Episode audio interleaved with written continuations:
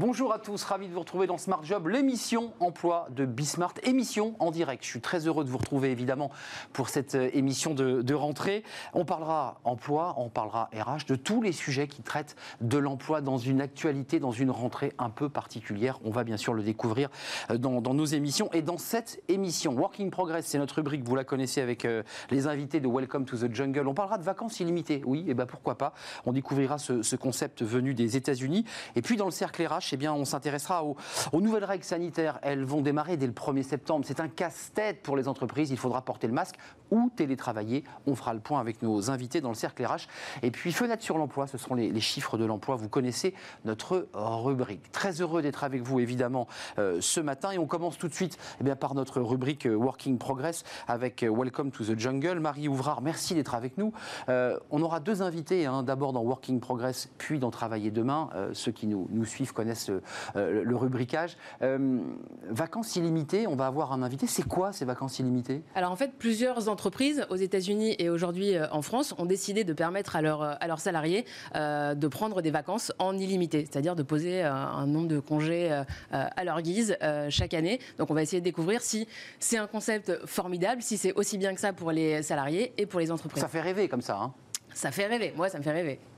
Et votre invité Et alors mon invité, c'est le premier invité, c'est euh, Sébastien Hoff, qui est psychologue du travail, donc il va nous dire pourquoi, eh ben, finalement, ça peut être important pour une entreprise et pour les salariés. Et puis notre deuxième invité sera le cofondateur de Pop Chef, qui est une entreprise française qui a décidé de mettre euh, cette politique en place euh, dans son entreprise. Alors Sébastien Hoff est, avec nous peut-être en, Skype. Je ne sais pas d'ailleurs si Sébastien est avec nous.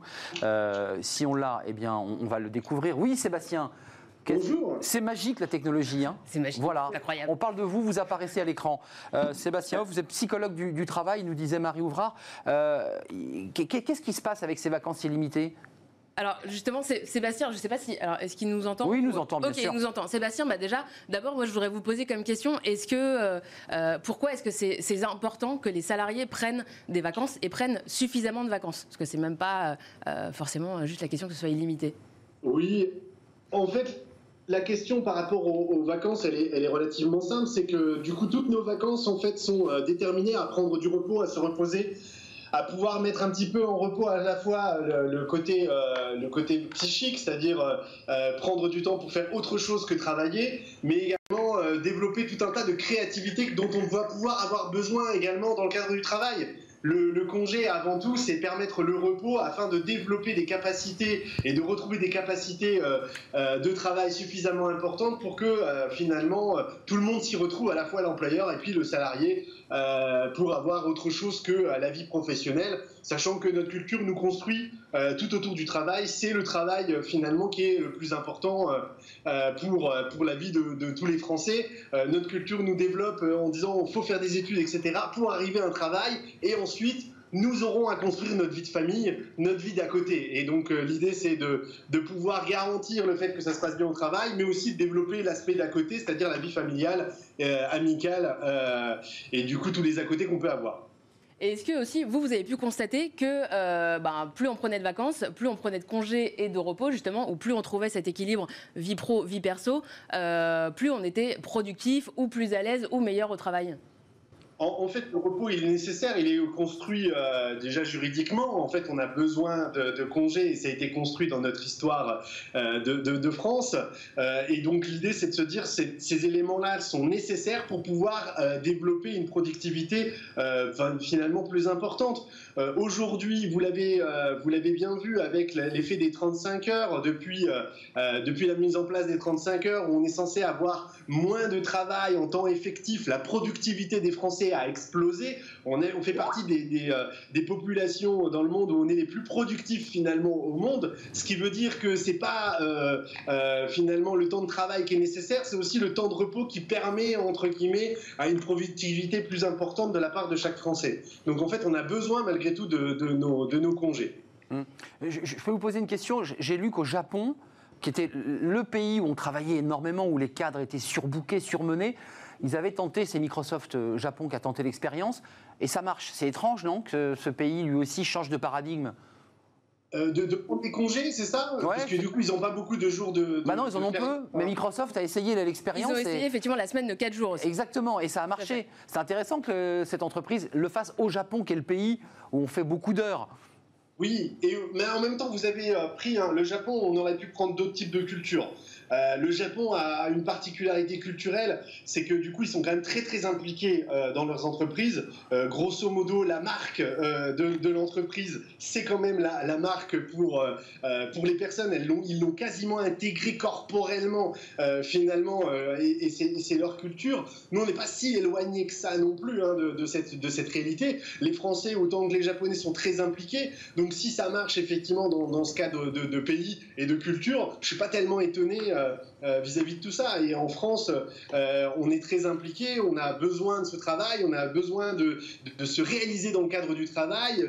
la place du travail est, énorme pour chacun d'entre nous. Et donc, du coup, à, mon sens, je ne suis pas très étonné que finalement, en prenant 4 jours seulement au Japon, ils deviennent encore plus productifs. je pense qu'ils l'étaient déjà largement, mais gagner un peu de temps de repos permet effectivement peut-être de développer d'autres compétences, d'autres aspects et, faire en sorte que les gens puissent être euh, le plus opérationnel possible euh, dans, le, dans la durée hein, en tant que tel. Et alors vous, en tant que psychologue du travail, qu'est-ce que vous pensez justement de ce concept de vacances illimitées? Alors, enfin, euh, ce concept, il vient, il vient, il vient d'un autre pays, d'une autre culture que la nôtre. Donc, il y, a, il y a, quand même quelque chose qui est assez paradoxal, c'est qu'on essaye d'intégrer finalement dans notre culture des choses qui n'ont pas finalement lieu d'être en tant que telles du point de vue du, droit du travail, enfin je ne vais pas donner mon avis complètement perso, mais si on se pointe différents points de vue, euh, dans le droit du travail, il y a un contrat de travail qui définit le temps du salarié qu'il donne à son employeur. On donne ce qu'on a de plus précieux au monde, c'est notre temps. On le file à l'employeur et puis on donne un peu nos compétences et nos savoir-faire afin de réaliser une mission que l'employeur nous, donne. Je dirais, à partir du moment où on est dans une relation euh, contractuelle, on définit à la fois le temps de travail et donc le temps de repos qui est nécessaire. À partir du moment où euh, cet aspect de vacances illimitées est mis en place, c'est comme si effectivement la responsabilité de l'employeur de dire je dois mettre en place euh, le, les congés pour les salariés était redonnée au salarié lui-même en disant c'est à toi de gérer finalement tes congés. Parce que dans pas mal d'entreprises qui ont pu mettre en place cet aspect de vacances illimitées, c'était aux salariés de gérer finalement ses congés quand il souhaitait le prendre, quand c'était possible euh, finalement pour lui. Et à partir de, ce moment-là, euh, du coup, le salarié doit avoir cette responsabilité de prendre ses congés, mais on ne va pas lui enlever nécessairement la charge de travail nécessaire. Et c'est à lui de gérer cette charge de travail qui est toujours pensée plutôt par finalement l'entreprise, l'employeur, etc. Et ça incombe aux salariés de savoir gérer comment il va faire pour ne plus euh, travailler ou se donner ces temps de, de repos. Et donc, du coup, euh, il pourrait être reproché aux salariés de ne pas prendre de congé, et du coup de dire euh, finalement il est trop impliqué et c'est là où il pourrait se mettre à mal, ou à, contrario on va dire il va prendre trop de congés et donc du coup il ne fait plus sa mission telle qu'il est censé euh, la faire pour l'employeur et ça ça risque de poser un certain nombre de soucis. La responsabilité du coup devrait se porter sur finalement qui euh, doit valider les congés? Est-ce que c'est encore le salarié ou est-ce que c'est l'employeur? Euh, Est-ce qu'il euh, faut faire plus d'heures? Qui n'a pas été confronté à un moment donné à faire plus d'heures avant de prendre ses congés? Et qui non plus n'a pas été concerné par travailler pendant ses congés? Donc du coup, ça pose la question est-ce que c'est encore des congés à ce moment-là? Et puis ça pose un, autre problème d'injustice vis-à-vis des autres salariés. Il va y avoir des différences significatives interindividuelles sur le fait de prendre des congés ou de ne pas en prendre. Euh, vous avez vu euh, certainement des statistiques sur euh, aux États-Unis, etc. Alors il y a des, des, stats qui disent ça fonctionne et puis il y a des stats qui disent ça fonctionne moins. C'est-à-dire que certains salariés pourraient ne pas prendre la, la totalité des congés auxquels il aurait le droit. Et donc, du coup, même si on met en place les vacances illimitées, certains pourraient ne pas prendre des congés, quand d'autres pourraient prendre quelques congés supplémentaires aux droits qu'ils pourraient déjà avoir au préalable. Et donc, dans ces cas-là, il va y avoir des différences entre les gens. Et du coup, ça pourrait créer des tensions et des conflits euh, finalement dans les collectifs de travail en imaginant que euh, finalement, c'est la responsabilité individuelle de prendre ou pas euh, finalement ces congés. Vous m'entendez? Avoir les choses pas toujours super positivement vis-à-vis de tout ça. Vous entendez, vous entendez Sébastien? Oui, oui, ça y est. Juste un mot, euh, il y a quand même le télétravail, il nous reste une minute trente, mais c'est très court. Il y a quand même le télétravail qui dérégule cette relation entre temps de travail et, et temps libre, parce que c'est vrai qu'il y a une sorte d'interconnexion des deux. Oui. Alors, du coup, vous avez vu, dans le période de confinement, le télétravail a été généralisé, et à partir du moment où il est généralisé, euh, finalement, on a, on a, vu que les gens étaient extrêmement impliqués. Il y, avait, il y avait cette volonté aussi de montrer à l'employeur que du coup, on était euh, bien impliqué dans le travail, qu'on le faisait, qu'on le faisait un maximum, etc., alors que les conditions n'étaient pas toujours euh, les, les, plus favorables. Du coup, le télétravail, il y a eu quand même une forme de, de, de leurre derrière tout ça, c'est-à-dire que, grosso modo, on a imposé le télétravail à tous, alors que c'est censé être une modalité de travail. C'est pas censé être le travail en tant que tel. Du coup, ça définit pas nécessairement le travail qu'on doit réaliser ça reste une modalité de, de, de travail. Merci. Et on ne peut pas comparer, je pense, le télétravail avec les vacances. C'est quand même pas du tout la, non, la non, même J'ai pas dit ça. J'ai pas dit ça. Et vous, et vous, Sébastien, vous avez à, à, gérer votre temps de travail et votre temps libre? Parce que on, souvent, les, les, ceux qui conseillent ne sont pas forcément ceux qui appliquent. Euh, ben, en étant libéral, effectivement, du coup, je suis mon propre employeur, donc je suis à la fois le salarié euh, de mon activité et je suis en, en, même, en même temps l'employeur. Donc, je suis en train, c'est à moi de gérer effectivement le temps euh, que je, je, mets en place pour le travail et le temps de repos que je mets, que je mets en place par ailleurs. Euh, comme tout un tas de, de professions euh, libérales et indépendantes, etc., euh, on dépasse le quota horaire fixé par le cadre légal du Code du travail, mais comme on n'est pas soumis au Code du travail, ça pose, on va dire, moins de, moins de problèmes. Cela dit, je prends quand même toutes les semaines de congé auxquelles ah. auraient droit euh, finalement les, les, salariés, et plus je m'octroie du temps de temps en temps euh, qui pourrait s'apparenter à des formes de RTT. Bah voilà, donc du coup je fais aussi ma part du, du travail me concernant. Merci, merci Sébastien. Prenez soin de vous, Sébastien. Vous êtes psychologue du, du travail dans, dans, un cabinet qui s'appelle Ensemble sortons du, du, labyrinthe. On continue, Marie, avec Travailler demain, et on reste euh, là aussi sur ces vacances illimitées. Euh, travailler demain. Et demain, on reste avec les vacances. On a entendu ce psychologue. Et là, vous avez un chef d'entreprise euh, bah, qui, lui, euh, bah, utilise ses vacances illimitées. Euh, tout à fait. On est avec Briac Lessure, qui est cofondateur de Pop Chef, donc une entreprise de la foodtech euh, qui réinvente le service de restauration dans les entreprises. Ça.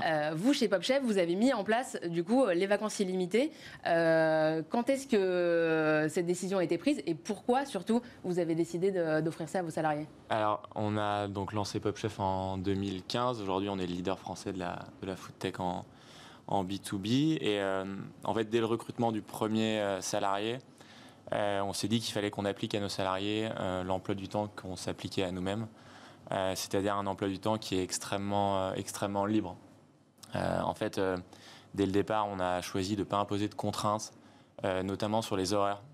le constat de base, c'est quoi? C'est de dire que quand on recrute quelqu'un, il faut savoir lui faire confiance. Euh, et lui faire confiance, bah, ça veut dire lui laisser la possibilité de s'organiser comme il veut. Euh, et puis euh, de ça, donc a découlé une organisation du travail où on responsabilise énormément les salariés. Et, la conclusion de tout ça, c'est en fait de, de, mettre en place des vacances illimitées parce que si le salarié a le droit de travailler quand il veut, finalement, il faut aussi qu'il puisse prendre ses vacances quand il le souhaite. Et de mémoire, on a été les premiers en fait en France à, à, à mettre ce, ce, système en place. Mais ils posent leur congé quand même. Enfin, ils, ils, posent leur congé. Il y a une feuille. Il y a une, techniquement, il y a une, techniquement, il y a une validation via le logiciel, mais en fait, moi, quand on me fait une demande de, de congé, je regarde, je valide, je, je, je, ne challenge même pas, et puis après, je laisse le soin au manager de l'équipe de, de, le faire. Et alors très concrètement, comment, comment ça se passe justement? Un salarié qui veut poser, euh, je sais pas, un mois, deux mois à la suite, euh, peut le faire, euh, peut poser, je sais pas, 100 jours de congé. ouais, alors en fait, je pense que la question que vous allez me poser aussi, c'est in fine, est-ce que les salariés prennent plus Bien de sûr. vacances? Ah oui. un, un, tout petit peu plus, mais, mais, pas beaucoup. C'est-à-dire au-delà des cinq semaines légales? Au-delà des, au-delà des cinq semaines légales. Mais en fait, je trouve que ce qui est assez fort en fait chez nous, chez Pop Chef, c'est que les gens se sentent très impliqués, enfin, le sont, sont, sont, très impliqués, euh, parce qu'on leur fait confiance et ils apprécient surtout le fait de pouvoir, euh, euh, de temps en temps, poser une après-midi sans se sentir jugé au moment où ils vont claquer la, porte, la porte du bureau. Et ça ne joue pas que sur des longues périodes, ça peut être un après-midi de repos. Tout à fait, pour, euh... tout à fait c'est exactement ça. voilà, moi le premier, ce week-end, je suis parti, je suis revenu ce matin. J'arrive dans les bureaux, euh, je, suis, voilà, je suis arrivé dans les bureaux à, à, à 9h et ça pose pas de problème. Hum. Vous êtes le patron quand même Euh, ouais, je sais pas si. euh, Et du coup, est-ce que oui, patron, c'est un petit- c'est toujours un peu différent, mais Ouais. en réalité pas tant que ça, puisque là, du coup, euh, bah, près- quasiment, euh, les salariés ont presque les mêmes avantages euh, que vous en termes de, en termes de, de congés. ouais. Euh, Le patron a, a peu d'avantages, hein, Et finalement. ça sera le sujet d'une autre chronique, je pense. Voilà. Mais effectivement, comment, comment ça se passe auprès des, auprès des salariés? Est-ce qu'ils sont à l'aise avec euh, cette idée-là? Est-ce que parfois ça peut créer aussi certaines tensions de voir certains qui vont prendre Ah plus oui. ou moins de congés On se regarde. Pas, trop pour le moment. Euh, Aujourd'hui, on, reste une entreprise à taille humaine, je dirais. On est, une- cinquantaine de collaborateurs.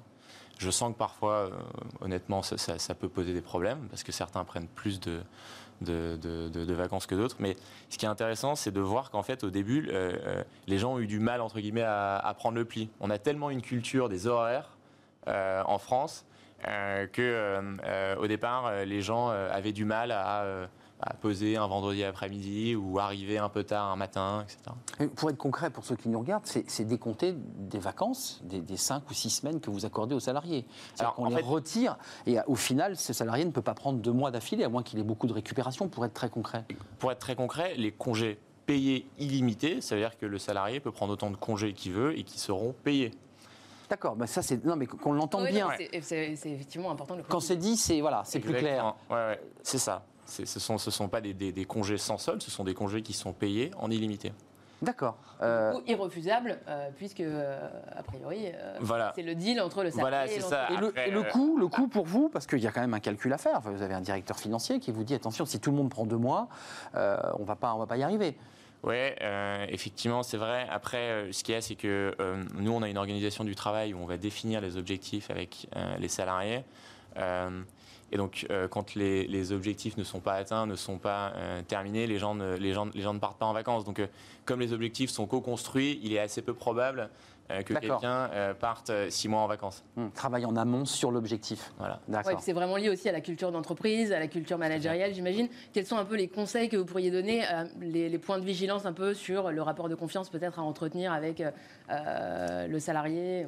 Je ne sais pas si j'ai des, des- des conseils à donner euh, euh, là-dessus. On a encore une entreprise qui est, qui est, qui est très jeune, mais euh, sans rentrer dans les chiffres, on demande souvent est-ce que vous sentez que vos salariés sont plus productifs? Oui. Euh, Je ne pourrais pas vous le démontrer. Euh, j'ai le sentiment qu'avec la petite équipe qu'on a, on arrive à, à- à très bien délivrer. Et surtout, ce qui est appréciable, c'est que on voit dans l'attitude que les gens sont impliqués. Euh, Il y a très très peu de turnover dans l'entreprise. Ça, tout c'est un le- signe important. tout le socle de base de l'équipe Pop Chef, tous mes, mes directeurs de pôle en fait sont là depuis le début de l'aventure. Et ça, ça fait qu'on a une entreprise qui est extrêmement productive à mon avis. Ça, c'est très- intéressant. Et est-ce que justement, c'est pas parfois, enfin, j'imagine que vous l'a- vous- vous l'aviez, euh, vous l'aviez imaginé. Est-ce que ça peut pas être un contre-argument, c'est-à-dire euh, de se dire que les gens peuvent rester chez Pop Chef parce qu'il y a les vacances illimitées et donc du coup restent peut-être dans l'entreprise pour de mauvaises raisons, comme d'autres avantages euh, euh, d'entreprise, hein, évidemment. Non, je peut pense pas. Je, vous savez, je pense que quand on n'est pas heureux dans une entreprise, vacances illimitées ou non, il y a un moment On s'en va. finalement on décide de partir. Hmm. Et puis d'ailleurs, nous, on n'a jamais euh, euh, licencié quelqu'un. Tous les départs, euh, il y en a eu assez peu, se sont faits en bonne intelligence. Euh, Quand quelqu'un est démotivé, euh, je sais que parfois il peut avoir peur de, de- de- de venir me voir. C'est un argument de recrutement avant de nous quitter. C'est-à-dire que ce- le candidat qui vient, qui dit bah, j'ai vu que bah, Pop Chef, c'était les vacances illimitées. Euh, je ne je pense pas convaincre les candidats, euh, en tout cas j'espère pas, euh, grâce aux vacances illimitées. Euh, on les convainc euh, grâce euh, bah, à toute la culture d'entreprise qu'on a mise en place, tout ce qu'on a évoqué. Euh, les vacances illimitées, euh, finalement, euh, c'est simplement une sorte de, mot-clé, une conséquence finale de tout ce qu'on a fait, mais c'est pas du tout le socle de base. Merci, merci beaucoup euh, Briac euh, Lescure. Vous êtes le cofondateur euh, de Pop Chef, euh, une jeune entreprise qui, qui a démarré en 2015 et qui propose bah, ce, voilà, cet avantage, si on peut l'appeler comme ça, de vacances illimitées. Et ça vous donne le sourire. Merci d'être venu sur notre plateau. Merci Marie, on se retrouve de- demain pour une nouvelle rubrique de Working Progress. Tout de suite, on fait une courte pause. On se retrouve juste après pour retrouver le, le JT de l'emploi de Cécilia Sévry.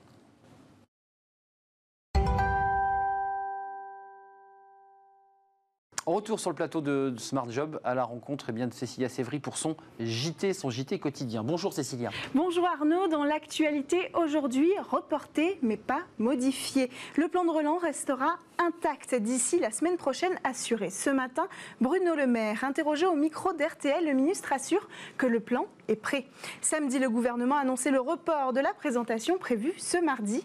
Organiser les mesures de protection autour des entreprises, mais aussi des établissements scolaires est la priorité affichée. Un conseil de défense consacré à l'épidémie se tiendra donc mardi à l'Elysée. Pour rappel, le plan de relance prévoit 100 milliards d'euros, dont 30 seront consacrés à la transition écologique. Malgré ce report, euh, les détails commencent à émerger. Hier, les échos en dévoilent un. Jusqu'à 5000 emplois seront à pourvoir chez Pôle emploi. Le volet compétences du plan prévoit de renforcer les effectifs de Pôle emploi via des embauches, une fourchette de 3000 à 5000 CDD. Ces embauches réalisées en plusieurs étapes entre 2020 et 2021 démarreront dès le mois prochain. Elles sont jugées indispensable pour assurer la gestion de la montée du nombre de chômeurs. 4,2 millions de demandeurs d'emploi sont inscrits à Pôle emploi sans activité fin juin. Et puis des recrutements encore, mais cette fois à Cherbourg, la société LM Wine Power recrute 250 personnes. L'entreprise spécialisée dans la fabrication de pales d'éoliennes propose un forum emploi dès demain et jusqu'au jeudi 27 août à la salle des fêtes de Cherbourg. Plusieurs professionnels seront présents pour présenter les différentes branches production, maintenance, qualité et logistique. Cinq réunions d'information collective permettront de présenter le métier d'opérateur de production. Voilà pour les informations d'aujourd'hui. C'est à vous Arnaud. Merci Cécilia. On se retrouve demain pour un, nouveau JT en direct, évidemment, parce que je vous rappelle que Smart Job est en direct chaque jour. Très heureux de, vous retrouver et de vous accueillir. Euh, pour notre cercle RH, le cercle RH, c'est notre débat autour de tous les sujets d'actualité qui traitent de, l'emploi. Et on va parler évidemment de cette information. Alors, vous étiez peut-être en vacances, mais elle est tombée au cœur de l'été, 17-18 août. Euh, la ministre a annoncé bien qu'au 1er septembre, eh il y avait un port du masque obligatoire dans les entreprises. Euh, port du masque ou euh, télétravail. deux options possibles. il y avait évidemment des salariés qui sont obligés d'être au travail, donc ils portent le masque, ce qui a posé un certain nombre de questions, un, peu de fatalisme d'ailleurs chez les syndicats patronaux qui ont dit après tout, on va, on va s'adapter mais des inquiétudes sur le, coût de ces masques, sur la manière dont les salariés vont organiser leur travail, puis sur la fin des open space aussi, parce que c'est un autre sujet. On avait créé des grands open space, c'est fini. Euh, ceux qui ne porteront pas de masque, eh bien, sont ceux qui ont des bureaux fermés. On nous avait dit il y a 10 ans que c'était fini les bureaux fermés. Eh bien, patatras. Et puis on nous annonce aussi, parce que j'ai mon masque dans ma poche, que même les émissions de télé pourraient être faites avec des masques. Oui, peut-être un jour, Smart Job avec un masque. En tout cas, c'est ce que a évoqué le, gouvernement. Pour en parler, euh, mes invités, Mathias Bassino, merci d'être avec avec nous, directeur général associé de mesplacements.fr, qui est une entreprise qui, a été créée en 1999, vous avez repris euh, récemment, euh, assurance vie, épargne retraite, défiscalisation immobilier, et vous êtes le vice-président de la Fondation Concorde, et vous avez quelques, plusieurs choses à nous dire euh, aujourd'hui sur le plateau. Merci d'être là. Fabrice Allégoët, bonjour. bonjour. Vous êtes formateur en droit social et DRH, consultant chez Ingenium Consultant on fera le point parce qu'il y, a des litiges qui se profilent, des conflits au sein de l'entreprise. Il y a beaucoup de sujets et on va en parler avec vous. Et puis, nous sommes avec Marc Sanchez. Il est avec nous euh, par Skype, euh, secrétaire général du syndicat des indépendants. Euh, merci d'être avec nous, Marc Sanchez.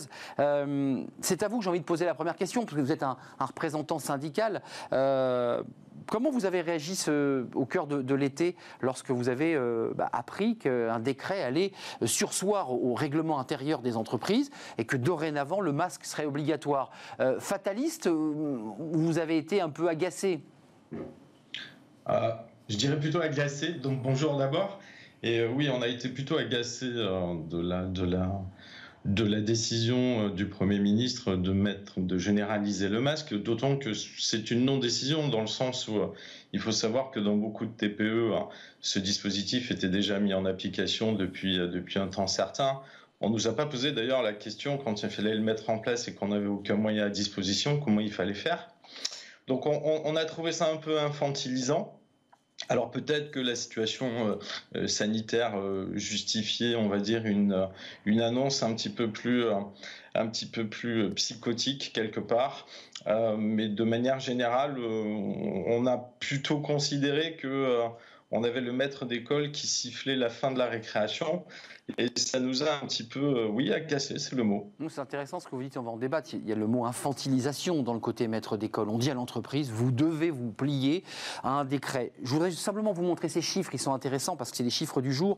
4897 nouveaux cas enregistrés en 24 heures, ça c'est sur l'ensemble du territoire. Il y a 24% des clusters sur 333 qui sont situés en entreprise. Et quand on analyse un peu plus finement, on découvre, Mathias Bacchino, vous qui êtes dans le, la finance, euh, que ce sont plutôt des abattoirs, euh, c'est intéressant. Beaucoup de clusters ont été fixés sur des, abattoirs. À la fois le chef d'entreprise que vous êtes, mais aussi le vice-président de la Fondation Concorde. Comment vous avez regardé cette décision-là? J'entends un, représentant qui dit euh, c'est le maître d'école qui siffle, les entreprises sont devenues des enfants, comme ça qu'on aligne dans la cour, il faut se mettre en rang. Ça vous a agacé ou vous dites après tout, ce sont des règles sanitaires, l'épidémie gagne du terrain et on n'a pas le choix? La, toute première chose à dire peut-être, c'est que je ne connais pas un seul entrepreneur, patron de PME, euh, qui n'ait pas comme priorité à cœur de protéger ses salariés. Quand on travaille dans une PME, c'est le cas de plusieurs euh, millions de Français, euh, on sait que la plupart du temps, dans ces entreprises, le dialogue social de terrain fonctionne. Il a fonctionné dès le mois de mars. Les entreprises n'ont pas attendu la, verticalité d'un État omnipotent pour agir, bien au contraire. En mars, il n'y avait pas de masque, il hein, faut le rappeler. C'est ce qu'évoquait Marc Et pourtant, les entrepreneurs se débrouillaient pour en trouver. Hum. Donc, c'est, je, je, partage là le point de vue de Marc Sanchez, puisque effectivement, cette infantilisation, cette euh, uniformisation des euh, consignes n'est pas acceptable, en tout cas n'est pas euh, adaptée au monde de l'entreprise tel qu'il fonctionne aujourd'hui. L'uniformisation. Bien sûr. Une seule tête, tout le monde le masque. Et, pourtant, quand on regarde les chiffres de la DARES, par exemple, qu'on ne peut pas accuser de, ne pas être honnête dans ses études, on s'aperçoit que en fait, la situation est très différente. Vous avez un gros tiers des salariés qui peuvent passer en télétravail potentiellement. Mmh. Vous avez environ 25% des salariés qui sont exposés à un risque fréquent de contamination. C'est ce qu'on l'on a appelé pendant la crise les premières lignes, mm. et j'y reviendrai. Ceux qui sont en contact direct avec le public. Et qui sont euh, essentiels, dont la mission peut parfois être considérée comme une mission de para-service public, si on peut dire. Et là, le coût du masque, la question se pose. Est-ce que c'est à l'entreprise de le financer pour eux, bien sûr? Et puis vous avez aussi un gros tiers des salariés qui sont exposés, selon la DARES, à un risque très ponctuel ou très faible d'exposition au virus. Quand on est dans un open space où on a installé des plexiglas qui séparent, quand on a installé des distributeurs de gel hydroalcoolique dans l'ensemble des bureaux, qu'on est une trentaine, qu'on se connaît pour la plupart depuis des années, le risque de contamination est très faible puisque tout le monde joue le jeu. Hum, tout le monde joue le jeu. Dans quel état d'esprit vous êtes, vous qui êtes consultant euh, spécialiste des questions de, de DRH Est-ce que cette mesure euh, était une mesure, je dirais, de, non-retour à un nouveau confinement qui aurait été dramatique? Est-ce que vous l'analysez comme ça? Et est-ce que vous craignez des conflits? Alors, moi, je suis DRH, mais j'ai aussi cette particularité qu'en tant que formateur, j'interviens sur toutes les questions de santé, sécurité et conditions de travail avec la marque ID Prévention, qui fait partie du groupe Ingenium. Et ce que je remarque, c'est effectivement, je partage l'idée de l'infantilisation. C'est que dans bon nombre de cas, mm. on demande aux employeurs d'être hyper responsables et rigoureux, et dans de nombreux cas, on les empêche d'avoir cette attitude de responsabilité. Donc, il y a une forme de paradoxe, mais qui va avec l'actualité, cette précipitation à vouloir mettre des mesures et des mesures en cascade pour soi-disant prévenir des risques de récidive permanente euh, du Covid-19. Donc, moi, je pense qu'il faut plutôt euh, prioriser la sensibilisation des salariés sur le port du masque. On le voit aux extérieurs des entreprises, les gens ne portent pas le masque ou très peu, mais ils ne savent même plus. Sauf dans les villes où il est obligatoire. Hein. Et surtout quand le porter. On hum. voit qu'il est porté euh, sous le menton, euh, sous le nez, il est manipulé en permanence toute la journée, on ne se décontamine pas les mains. Et donc on voit quand même que derrière le port du masque, il y a aussi tout un tas de gestes perdus dans, dans l'idée de se préserver. Vous, ça, c'est dommage. Vous, nous dites que le masque est devenu finalement un, objet du quotidien, un peu comme le smartphone. On le met parce qu'on est obligé. On ne se préoccupe pas trop de savoir si on, l'a sali, si on peut le contaminer. Il y a un peu de ça et quand même. Puis on ne le change pas, par exemple. Mm. Je travaillais encore la semaine dernière dans un environnement hospitalier. Euh, les gens ont un masque 8 heures durant. Ils ne le changent pas. Euh, dans un environnement hospitalier. dans un environnement hospitalier. Euh, et il le manipule, il le met dans la poche, dans des pantalons qui sont souillés, dans des vestiaires qui sont partagés. Parfois, on est deux à trois personnes à mettre ses vêtements dans le même vestiaire. On voit bien là qu'il y a un vrai souci de sensibilisation. C'est-à-dire que le port du masque est devenu tellement banalisé que tous les autres, toutes les autres mesures d'hygiène et de sécurité sont devenues euh, accessoires. Et passe finalement au second plan, parce que ce qui domine, c'est le Covid. Euh, un, mot, parce qu'on va parler du coût, parce que Marc Sanchez a quand même une interrogation sur le volume. Hein. C'est peut-être pour ça d'ailleurs qu'on garde un masque toute la journée, parce que si on devait en changer, le volume serait... Mais vous, vous à la Fondation Concorde, est-ce qu'il y a quand même dans l'idée, euh, c'est pas pour prendre la défense du gouvernement, mais l'idée que c'est une mesure intermédiaire pour éviter un nouveau confinement et un nouveau blocage de l'économie qui là serait préjudiciable parce que tout le monde s'inquiétait de cette idée. Un nouveau confinement serait terrible. Alors, fort heureusement, le pays a progressé, donc un, un nouveau confinement global et reste euh, très peu probable, euh, puisqu'on a désormais euh, la capacité de tester, d'isoler, etc., etc., d'identifier les clusters. Et le nombre de cas augmente. Hein. Euh, euh, je reviens juste à un mot ce que vous disiez sur le port du masque, qui est pas forcément efficace au sens ou efficient au sens euh, médical du terme. On a un peu le sentiment que le, port du masque imposé comme ça verticalement pour tout le monde dans l'entreprise. Ah. C'est le, le- le- le village Potemkin des règles sanitaires. C'est-à-dire que euh, on dit qu'à partir du moment où on a imposé le masque, on a fait le boulot. Hum. C'est absolument pas le cas. Chacun se dit, bon, bah, nous, on a imposé le masque, s'il n'y a plus de soucis. C'est ça, la réalité quand même, quand on regarde les postes de travail, c'est qu'il y a une différence entre un ouvrier ou un technicien posté, qui ne rencontre personne, ou très peu de gens, avec un, un salarié qui, lui, est en permanence en contact avec du public. Et lui, la CPME dit, mais il aurait fallu peut-être sectoriser. Tout à fait. Vous êtes d'accord avec ça? Pour, moi, c'est une évidence. Les, les salariés qui contribuent par leur travail à une mission essentielle pour l'État devraient évidemment se voir fournir des masques par la puissance publique. Ça, c'est Ce moi- qui n'est pas le cas, on va l'entendre. Absolument pas Ouais, le cas. ouais. Et, et ce qui est pour moi une évidence. Deux- deuxièmement, Allez-y, un- allez, allez-y, Mathias un, un dernier mot sur la, euh, la, la- la- la verticalité de cette décision. Euh, on a Ça, c'est ce qui agace le plus. Hein. euh, on, on est censé être dans un nouveau monde. On nous parle du nouveau monde, du nouveau monde du travail, euh, euh, et ce depuis plusieurs années maintenant. Le nouveau monde du travail, la réalité, c'est que ce sont euh, des mesures qui vont amener à une individualisation du mode de travail. On va aller vers une personnalisation du mode de travail. Vous discutez avec un salarié, il n'y en a pas un qui a le même point de vue que l'autre sur le télétravail.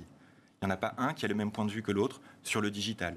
Les êtres humains ont des besoins sociaux qui ne sont pas assouvis par le télétravail. Donc cette individualisation du mode de Et travail, donc un isolement, hein, pour aller un peu plus Bien loin. sûr. Ouais. Les risques Qui qui est- qui vont avec. Oui, parce que là, le, le consultant, euh, il y, a- il y a ce risque hein, d'isolement. On l'a même vu pendant la période de confinement. Marc Sanchez, avant d'aborder la question de télétravail, parce que c'est le pendant du port du masque, le chef d'entreprise dit si vous pouvez ne pas venir au bureau, ne venez pas et organisons-nous pour télétravailler. D'abord un mot sur le coût, parce que vous représentez euh, les indépendants, les toutes petites entreprises. Euh, comment comment vous, vous, gérez cette question de, coût? Parce que c'est un coût pour l'entreprise, c'est une contrainte supplémentaire. Alors, déjà, sur le coup, on a, fait, euh, on a fait plusieurs études sur le sujet au niveau du SDI. Et il faut savoir qu'entre le, le masque, le gel hydroalcoolique et aussi le, le manque de productivité que vous avez forcément, hein, que ce soit dans des métiers comme la restauration, l'hôtellerie, le bâtiment, etc., euh, on estime mensuellement, grosso modo, entre 100 et 150 euros par salarié, donc de coût moyen, pour la mise en place des process Par mois? Qu'on supportait déjà d'ailleurs. Donc c'était pas tellement là qui était le problème. Maintenant, quand vous, appliquez quelques règles mathématiques relativement, euh, relativement simples, on constate que pour une entreprise de 10 salariés, bah, euh, grosso modo, le coût, du, enfin, le, coût de la mise en place de ces process, dont on n'a pas d'ailleurs euh, euh, de fin annoncée, hein, entre parenthèses, c'est entre 8 000 et 10 000 euros par an. Euh, Quand vous avez des, des trésoreries aujourd'hui hein, qui tournent euh, grosso modo entre 3 et 5 000 euros, euh, on va dire, de, de déficit, ben, c'est un coût qui est énorme, euh, qui est aujourd'hui simplement proposé au financement par une contribution de la sécurité sociale, si mes souvenirs sont bons, ou par quelques, euh, par quelques régions. Mais quand la ministre a fait l'annonce du, euh, euh, du masque donc obligatoire, qui maintenant est à la charge officiellement des entrepreneurs, euh, puisqu'avant il n'était simplement que recommandé hein, dans le protocole 1, Là, euh, ben, vous avez effectivement, euh, grosso modo, entre 8 et 10 000 euros à sortir tous les. Enfin, si on est sur, une, sur un, un- un- un vecteur de temps de une année, tous les ans. Voilà. C'est pas rien, hein. Pour, une, pour une TPE, c'est pas rien 10 000 euros, hein. c'est la Ah, trésorerie. C'est énorme.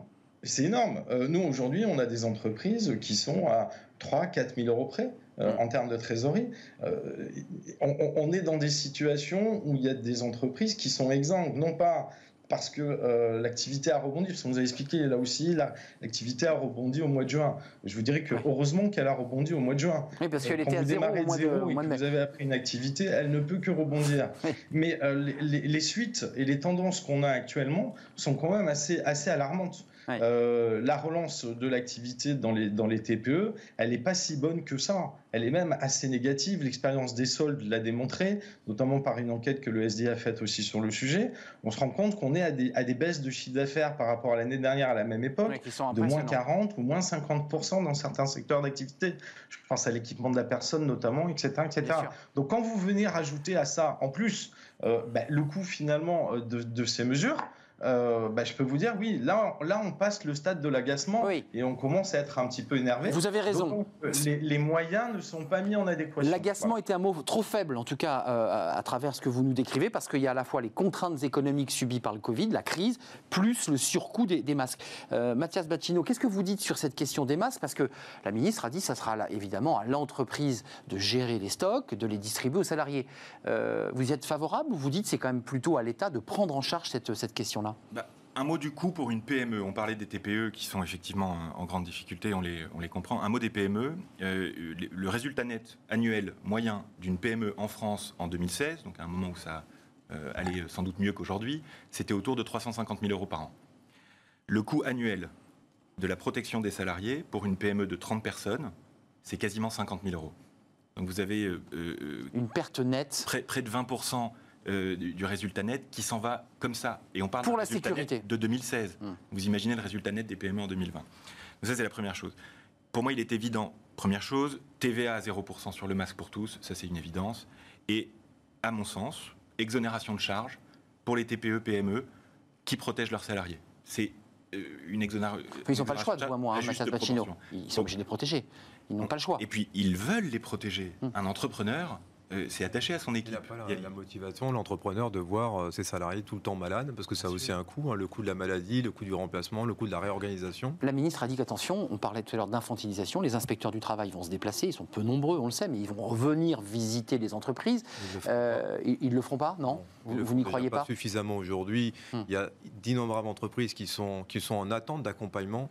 Je pense notamment à ces entreprises qui ont des réunions SSCT avec leurs représentants du personnel, bah qui ne voient jamais euh, venir ni l'inspecteur du travail, ni le médecin du travail, ni des professionnels de la CRAMIF ou de la CARSAT, pour notamment obtenir d'autres formes de conseils, euh, d'autres évaluations, parce que quand l'entreprise n'a pas de salariés euh, en difficulté euh, de santé, quand on n'a pas d'exécutivité particulière, quand on arrive à mettre en place la distanciation sociale, qui est une des mesures barrières, le masque, on n'arrête pas de rappeler que c'est un complément, c'est pas en soi une solution. C'est un des éléments. Hein. le plexiglas dont parlait monsieur est tout à fait approprié, notamment dans des hum. bureaux ouverts où on peut on nous dit que c'est la fin de l'open space. Hein. là, c'est réglé. Euh, hop. Alors oui et non. Maintenant, euh, peut-être qu'on va davantage paysager, peut-être un petit peu plus séparer, prévoir des circuits de circulation pour éviter de se rencontrer dans des endroits un peu trop confinés. Hum. Mais il faut surtout rappeler que les salariés doivent être sensibilisés sur pourquoi. Pourquoi on fait tout ça? Et pourquoi c'est important euh, de le conscientiser? Il n'y a pas de pédagogie dans tout ce qu'on vit en ce moment. Hum. Là, c'est vertical. On entend vertical. Ce matin, j'écoutais à la radio euh, vous portez pas le masque, vous risquez la faute, euh, donc forcément la sanction. Juste un mot, vous êtes un, spécialiste. Le commerçant qui accueille une personne non masquée, la personne qui rentre paye 135 euros. On n'est pas dans l'entreprise. Le commerçant peut, je hum. crois, payer 700 euros d'amende. C'est pareil pour une entreprise? Alors, si il est démontré que l'entreprise bah, n'a pas fait en sorte d'obliger salariés à porter le masque, elle aussi est, comptable. Il y a un risque évidemment de pénalisation mais c'est, ou de, répression financière, mais le problème il n'est pas là. Il est que de toute façon on aura des entreprises qui n'auront pas les moyens, on l'a vu aussi dans l'esprit du coût, mais il y aura aussi besoin de suivre les salariés. Les salariés, quand ils sont éclatés, je pense notamment à ceux qui sont itinérants. Moi je travaille beaucoup avec euh, des entreprises où leurs salariés sont itinérants, sont éclatés sur site, vont chez clients, donc chez, sont aussi isolés. Et ils ne sont pas en télétravail, ils travaillent chez euh, hmm. le client. Comme des commerciaux par exemple. Euh, Ceux-là, on ne leur demande pas de, de, de, porter le masque. Ils sont dans leur voiture, mais en même temps, ils vont, ils vont chez des gens, ils reviennent, ils passent leur temps à être. Bah, en fait, ils, le retirent, ils le mettent, ils le retirent, ils le mettent. Euh, et là, il n'y aura pas de contrôle, on ne peut pas l'imaginer. Mathias Battino, Fondation Concorde, on l'a dit, mais euh, chef d'entreprise, placement.fr, vous avez des collaborateurs. Bien sûr. Combien, on, juste pour ceux qui nous regardent, pour être concret, combien de masques par jour, si on veut respecter les règles et pas le mettre dans sa poche euh, en l'utilisant qu'un. Combien de masques pour une journée? Maximum tous les 4 heures. Exactement. Tous les 4 heures. Donc c'est deux masques par jour. Par jour. Par salarié. Par salarié il est indispensable que le salarié change de masque en arrivant au bureau, donc mette un masque fourni par l'entreprise. Euh, et euh, par ailleurs, euh, on est dans une démarche qui est une démarche d'individualisation. Donc vous avez bien sûr, chez mesplacements.fr, des salariés qui sont présents sur site parce qu'il y a une activité Hum. courrier, il y a une activité qui nécessite de la présence, mais vous avez également des salariés qui vont pouvoir, s'ils le souhaitent, En télétravail. en télétravail, bien sûr, à ceci près que là, l'immense majorité d'entre eux ne souhaitent pas être en télétravail cinq jours par semaine. Euh, euh, Jonas Haddad, qui est vice-président de la Fondation Mm. Concorde avec moi, avait dit euh, dans une tribune récemment sur le télétravail qu'il fallait qu'on fasse en sorte en France que le télétravail ne soit pas qu'un confinement, mais qu'il soit plus que ça. Et donc, c'est euh, tout ce qui nous reste à inventer j'ai toute confiance euh, en les entrepreneurs pour le faire. Euh, Marc Sanchez, d'un mot, parce que c'est important, vous parliez des commerçants, vous parliez des indépendants. Il y a beaucoup d'indépendants qui ne peuvent pas, j'allais dire, mettre leurs salariés en télétravail. Il y a du stockage, il y a de l'organisation, il y a de la vente, il y a, il y a de la relation client. Comment vous le regardez, je dirais, cette nouvelle ère qui est en train de s'ouvrir, poussée par la crise Covid? Écoutez, nous, la problématique du télétravail, c'est un des moyens. Euh, c'est pas quelque chose qui est à la mode, qu'il va falloir généraliser, euh, comme on a tendance à nous l'annoncer. C'est-à-dire, en gros, si vous portez pas de masque, bah, mettez vos salariés en télétravail. Il y a des secteurs d'activité où c'est pas possible. Euh, vous parliez des commerçants, mais prenez les artisans, euh, les maçons, les peintres, les métiers du bâtiment, de l'hôtellerie, etc. Euh, c'est une vue de l'esprit le, télétravail pour ces Évidemment. entreprises. Donc euh, c'est un outil. Euh, quand l'entreprise a la faculté de l'utiliser et qu'elle peut le faire, euh, tout ça dans un dialogue avec ses salariés, ben, il faut qu'elle le mette en place. Mais ça ne reste qu'un outil, pas Mm. plus, pas moins. Mm. Euh, on, on est dans des, dans des euh, on- je parlais d'infantilisation tout à l'heure. On est un peu dans le même débat. C'est-à-dire, on va nous expliquer dans nos entreprises. Alors, vous pouvez dire à vos salariés de mettre le masque parce que s'ils mettent pas le masque, ben, effectivement, ils vont être malades. Euh, comme si on avait envie, effectivement, comme ça l'a été. Ça a été rappelé tout à l'heure que nos salariés soient malades. Euh, vous devez organiser, euh, on va dire, les, les, les, les- les absences de vos salariés ou le fait qu'on est dans une situation délicate en mettant du télétravail, en n'en mettant pas. Laissez-nous gérer nos C'est entreprises. ça, c'est ce qu'on entend. Ne vous inquiétez pas, on sait le faire, on a une expérience sur le sujet et on va y arriver. On Bah y oui. est arrivé déjà depuis le mars sans vous, par ailleurs. C'est Bah oui. juste une petite parenthèse, mais c'est quand même les On sent un peu de colère hein, chez vous quand même. Pardon Il y a, il y a plus que de l'agacement là aujourd'hui, il y a quand même un peu de colère. Oui, ça suffit parce que ce discours-là, il faut être clair, euh, monsieur, ce discours-là, aujourd'hui, il est en train très clairement de- de- d'atteindre la consommation et d'atteindre les consommateurs, notamment dans les commerces, mais aussi dans les entreprises, pour les donneurs d'ordre, d'un point de vue psychologique. Voilà. Hmm. On pénalise par ce discours. euh, alors, fondé ou pas, c'est pas, ça m'appartient pas de, comment dirais-je, de donner des réponses, mais on, on- on crée une psychose à la relance économique. Merci Voilà. Marc Et Sanchez. ça, c'est pas acceptable. Mais on, on a bien entendu votre colère et vos inquiétudes. Mathias Blatino, avant de nous quitter, un salarié de chez Placement.fr a été contaminé à l'extérieur et vient contaminer votre entreprise sur le plan du droit. Euh, vous allez voir votre avocat, comment vous faites là Oh, C'est un cluster, on ferme l'entreprise et pourtant le salarié n'a pas été contaminé par le, dans l'espace de l'entreprise. La, la- la bienveillance qui prévaut euh, au sein de l'équipe de mesplacements.fr, normalement, euh, ne doit pas rendre possible ce cas de figure, puisqu'un salarié qui a le moindre doute, qui a été exposé, ne vient pas. ne vient pas. On a eu le cas euh, euh, déjà par le passé, on a fait des vérifications, et c'est, je dirais, là, l'humanité assez naturelle des salariés qui s'exprime. Donc, normalement, ce cas-là ne peut pas se présenter. Merci, merci à vous. Vous allez revenir parce qu'on va suivre ce dossier. Il y a un problème de coût, hein, euh, il n'est pas réglé. Et puis un problème de, de- de délai, puisqu'on ne sait pas évidemment quand va s'arrêter cette mesure qui a été fixée par la, la ministre. C'est un vrai sujet. Merci Fabrice Allégoët. Vous êtes formateur en droit social, DRH consultant chez Ingenium Consultant. Et merci à Mathias Batsino d'être d'être venu sur notre plateau. Vous allez revenir, j'en suis sûr, directeur général associé de mesplacements.fr. Vous êtes le vice-président de la Fondation Concorde. Voilà pour le cercle RH. Passons à notre rubrique Bien dans son job euh, avec euh, un avocat. Je vous l'évoquais au début de notre émission. Régulièrement, eh bien, euh, Emmanuel Burger vient nous éclairer euh, de ces sujets et de ces thématiques. Emmanuel Burger, merci, spécialiste en, en droit social, avocat au barreau de Paris.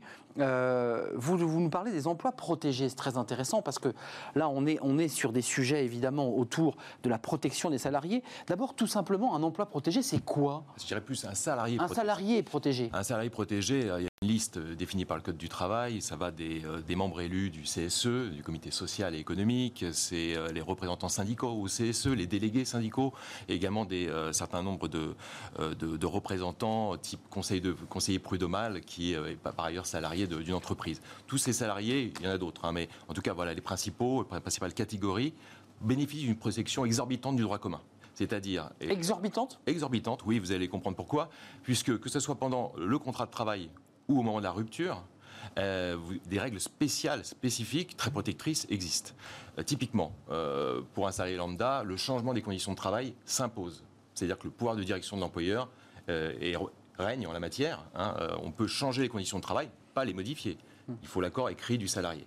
Mais pour un salarié protégé, dont j'ai défini la liste à l'instant, eh bien, que ce soit le changement des conditions de travail, donc ou la modification a fortiori euh, du, contrat de travail, donc là ce qui porterait, euh, j'allais dire, euh, porterait sur la rémunération, les, les, heures de travail, etc. Tout cela nécessite l'accord écrit préalable du salarié. Il ne peut pas s'imposer, et si l'employeur passe outre, eh bien, il s'expose à une procédure devant, par exemple, le Conseil de prud'homme pour en résiliation judiciaire, c'est-à-dire que le salarié saisit le Conseil de prud'homme, demande la rupture du contrat au temps de l'entreprise, et c'est effectivement probablement dans cette hypothèse la nullité du licenciement qui s'imposera avec des conséquences financières dont on pourra parler extrêmement lourdes sur l'entreprise. Ça, c'est euh, le. Juste d'un mot, malgré les, réformes successives, je pense à celle de, menée par, euh, à l'époque où Nicolas Sarkozy était président de la République, euh, une refonte du, de l'espace syndical, on n'a jamais touché à, ces salariés protégés, ou on a commencé un petit peu à échancrer ce pouvoir dont vous parliez, qui était exorbitant. Il y a eu, il y a eu une concentration au sein d'une seule institution de ce qu'on connaissait avant, euh, commissaire d'entreprise. Et tout a été rassemblé. CHCT, tout ça a été rassemblé au sein du CSE, dont je parlais tout à l'heure. Mais on n'a pas touché ce statut? Ce statut n'a pas, évolué. Euh, et par contre, la jurisprudence, elle s'est affinée. Parce que en, la matière,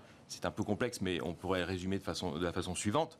Vous avez euh, à la fois le juge administratif, qui est, garant euh, des éventuelles violations des droits des, salariés protégés, puis le juge judiciaire qui a aussi un rôle à jouer. Pourquoi? Parce que, par exemple, pour vous dire, je vous parlais de la vie du contrat, donc compliqué de modifier ou de changer les conditions de travail, il faut l'accord préalable du salarié, pas de modification unilatérale. Par contre, en matière de rupture du contrat de travail, eh bien, il faut une autorisation préalable de l'inspection du travail. Donc là, c'est une autorité administrative si ça rigole pas. Ça ne, si on veut, effectivement, effectivement et, en cas de recours, parce que le salarié peut contester la décision qui autoriserait le licenciement, l'employeur peut, aussi la contester si elle lui est refusée.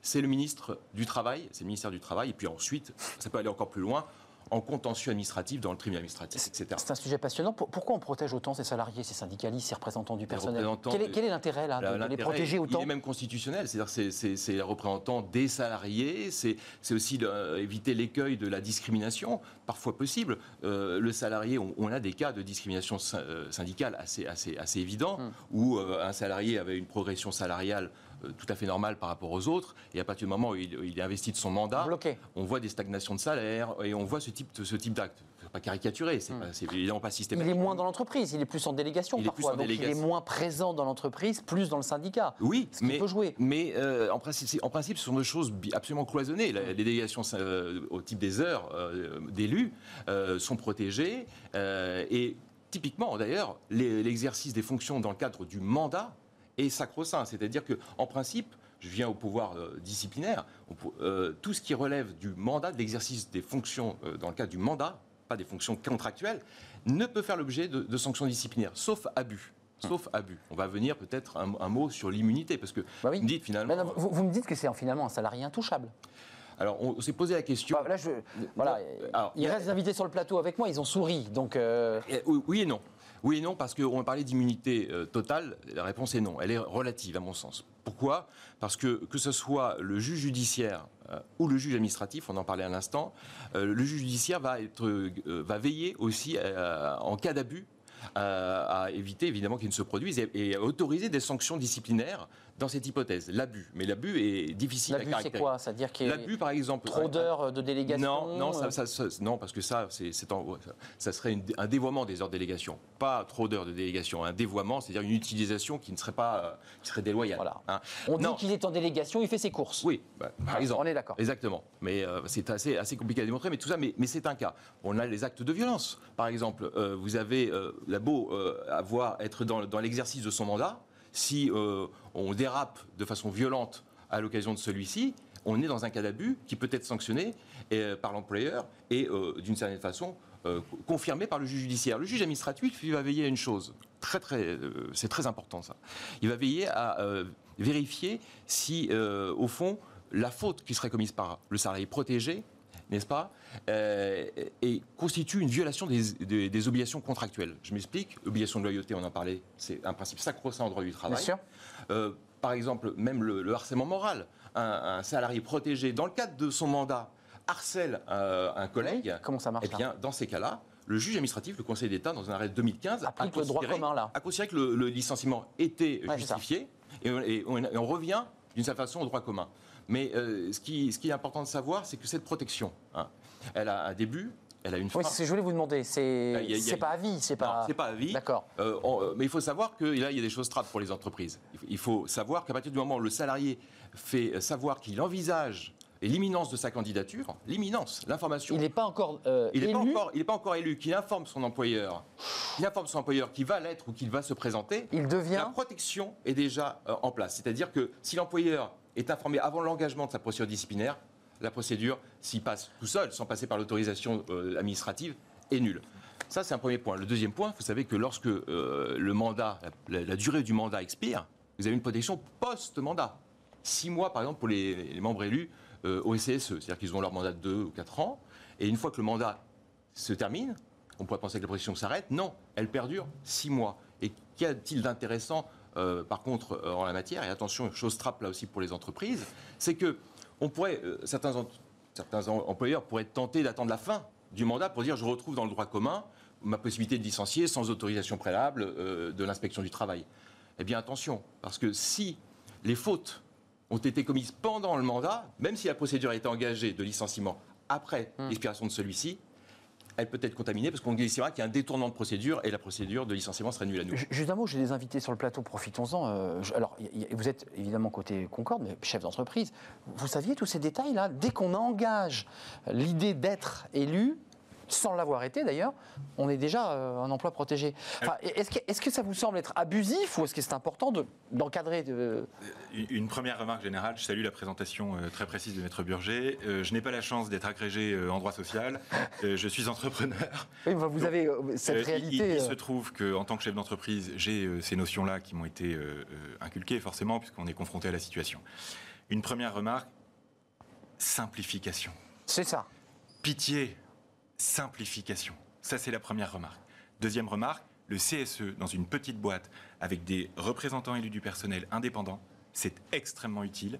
Ça vient limiter le pouvoir du chef d'entreprise qui serait abusif. La représentativité des syndicats nationaux est un autre sujet qui n'est pas le lieu de débat d'aujourd'hui. C'est exact. Mais là, c'est la casquette Concorde qui reprend le dessus. Et euh, je, je trouve que dans les pays nordiques, les syndicats de service ont sans doute quelque chose à apprendre aux syndicats français. Voilà, c'était notre euh, rubrique Bien dans son job. Avec ces salariés protégés, on a appris plein de choses. Fabrice Allégouette, je n'aurai pas la parole, malheureusement. Vous reviendrez. Euh, mais c'était très intéressant de découvrir eh bien, ces, ces subtilités juridiques que ne connaissent pas forcément peut-être les patrons de PME euh, ou les patrons qui démarrent, qui créent leur entreprise. C'était notre rubrique Bien dans son job. Tout de suite, fenêtre sur l'emploi pour terminer notre euh, émission façon euh, puzzle. Euh, on sait tout de suite avec notre invité.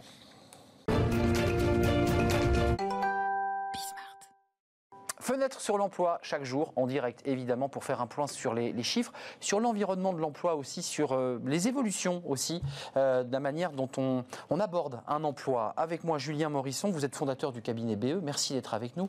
Euh, vous avez alors, c'est très intéressant, je connais les artistes, les chanteurs, les musiciens, euh, les joueurs de foot, ils ont un agent, Oui. c'est-à-dire qu'ils représentent leurs intérêts euh, financiers, artistiques. Vous, vous dites, bah, euh, un cadre dirigeant ou un cadre supérieur, bah, il peut se doter aussi d'un agent. C'est ce que vous avez inventé. Pourquoi c'est Comment vous êtes venu cette idée? Alors en fait assez simplement, alors à la base moi je, suis juriste en fait de formation mais j'ai surtout exercé en qualité de directeur de ressources humaines, alors dans des grands groupes hein, principalement. Et j'ai toujours été assez étonné euh, lorsque j'étais amené à organiser des, euh, des départs que les cadres étaient assez finalement seuls et avaient les mêmes typologies de questions sur euh, comment je négocie un départ, comment ça marche en termes de réseau et comment je vais rebondir pour la suite, est-ce que j'ai les compétences adéquates et je me suis dit, lorsque j'étais sollicité, mais pourquoi il n'y a pas quelqu'un finalement qui me suit durant toute ma carrière et qui pourrait répondre à ces questions-là? Et c'est comme la série, c'est 10% C'est pas 10%. Non, parce que c'est la série télé, c'est c'est 10%. J'adorerais. C'est ça, c'est pas 10%. c'est pas, non, c'est pas encore 10%. Euh, on prend effectivement un pourcentage de la future euh, rémunération. Comme que- un agent. Comme un agent. Je me suis vraiment beaucoup inspiré finalement de ce métier que je trouvais tout à fait pertinent en termes de représentation. Et l'idée, ça a plus été de se dire, mais pourquoi il n'y a pas un conseil? Et on intervient et on oriente. C'est-à-dire que quand on a des questions juridiques, on travaille avec notre avocat. Euh, Chaque contrat de travail est relu par les avocats avec lesquels on collabore.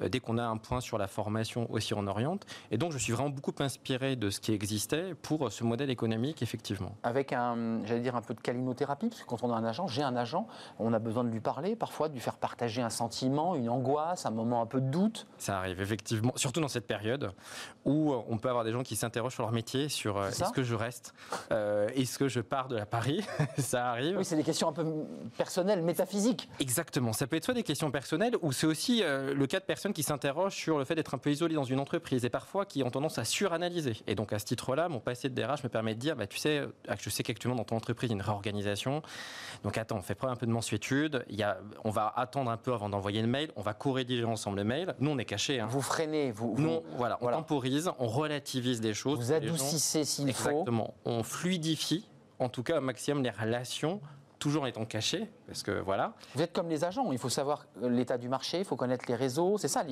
Exactement. votre force. Nous, on n'est pas dans la pensée magique. Donc, on dit les choses. Alors, parfois, c'est plaisir, des fois, ça fait un peu moins plaisir. Euh, sur la réalité de la rémunération, c'est partie évidemment des points que nous sommes censés euh, aborder, mais aussi sur les réseaux. Euh, Il y a des métiers qui sont effectivement pénuriques, d'autres qui le sont moins, des compétences qui sont devenues obsolètes. Et on dit, on n'accepte pas tout le monde. C'est aussi, on fonctionne comme un agent. Comme un une agent. personne sur trois environ qu'on ne va pas représenter. Parce qu'on soit on ne croit pas dans le projet, soit on pense que la rémunération est décalée, soit les compétences le le sont aussi. Et donc, c'est pour ça qu'on est amené souvent à dire aux gens plus jeunes d'investir sur leur formation parce qu'on ne refait pas le passé. Donc, on peut construire l'avenir, mais je ne refais pas forcément une carrière en amont. Et d'un point de vue très technique, vous avez un statut d'agent? Il existe un statut d'agent pour les, les- les Euh, cadres dirigeants? Parce que les agents de football, les agents d'artistes ont un statut d'agent. Exactement. Alors, non pas pour le Avec moment. une fiscalité particulière. Alors, pas, pas pour le moment. Ce métier-là, effectivement, a, a été créé ex nihilo, Oui. euh, pour le coup. Donc, euh, je veux dire, on, on avance en marchant. Peut-être, en tout cas, moi, je milite dessus pour travailler sur une formation ad hoc. En tout cas, je vais m'y concentrer pour la rentrée de septembre qui va être assez dense. Je crois beaucoup dans ce métier. Je pense que demain, si chacun avait un agent, en réalité, ça changerait la physionomie des choses. Et notamment, on en a une cliente là, qui part en Australie. Et, euh, et je sais qu'on échange avec une chasseuse de tête, puisque nous, nos partenaires, nos amis, ce sont les. DRH et les chasseurs de tête. Vos Et donc, profils, c'est cadres dirigeants, chefs d'entreprise oui, euh, cadre, cadre supérieur ou des potentiels. On fait pas de non-cadre parce que ça s'y prête pas pour le moment. Euh, mais en tout cas, l'idée, c'est vraiment des cadres avec qui on se dit il y a un potentiel à, à venir. Et donc, nous, on va co-construire. Donc, on va mettre du lien, on va mettre du Et donc, on appelle quelqu'un qui va dire je travaille, suis Total, voilà, pour l'exemple. On va appeler des gens qui s'y trouvent et on va les mettre en lien. Puisque notre modèle économique est à rebours des entreprises actuelles. Nous, l'entreprise, c'est pas elle qui euh, nous facture. Donc, Hmm. c'est totalement différent en termes de mécanique. Celui qui vous facture, c'est le client C'est le talent qu'on représente. Oui, exactement. C'est bien ça. Oui, tout à Et euh, il y a une, une obligation de résultat pour, pour terminer. Le, le- le- le- le client dit mais écoutez, moi, vous n'avez pas réussi à me trouver le job, quoi. Alors, il n'y a pas une obligation de résultat dans la mesure où euh, on ne fait pas que du job. Donc, euh, on, tra- on travaille sur l'ensemble de la carrière, mais le contrat est d'un an. Donc, en un an, on a quand même le temps ça. de faire un certain nombre de choses. Et donc, c'est le rôle en amont de l'agent de bien vérifier que le profil que l'on accepte a un potentiel. Après, bien sûr, en fonction d'arrêté de marché, eh bien, les choses sont plus ou moins longues. Mais global, on a à peu près, en termes de ratio, à peu près deux tiers des personnes qui sont en poste, un tiers qui est à la recherche. Et euh, pour l'instant, sur 10 personnes environ, on va repositionner 8 personnes sur, euh, sur 10. Donc une bonne statistique. Une bonne statistique, effectivement. euh, Merci Julien Morisson, vous êtes fondateur cabinet BE, vous êtes le premier agent des cadres dirigeants, puisque vous êtes en train d'inventer ce métier en France. Ça existe peut-être aux États-Unis, je ne sais pas si vous aviez fait du, du J'ai benchmark. pas sur le- vu, à ma connaissance, mais, euh, je serais ravi. Donc on a vécu une première mondiale sur le plateau de, de, de Je Bismarck. qu'on peut dire ça. On peut le dire. On peut le dire. Voilà, c'est la fin de, de Smart Job. J'ai été ravi de, de vous accompagner ce matin en, direct. Je vous retrouve demain en direct, évidemment, pour de nouvelles aventures. Euh, bah, D'ici là, restez fidèles à tous nos programmes et à demain.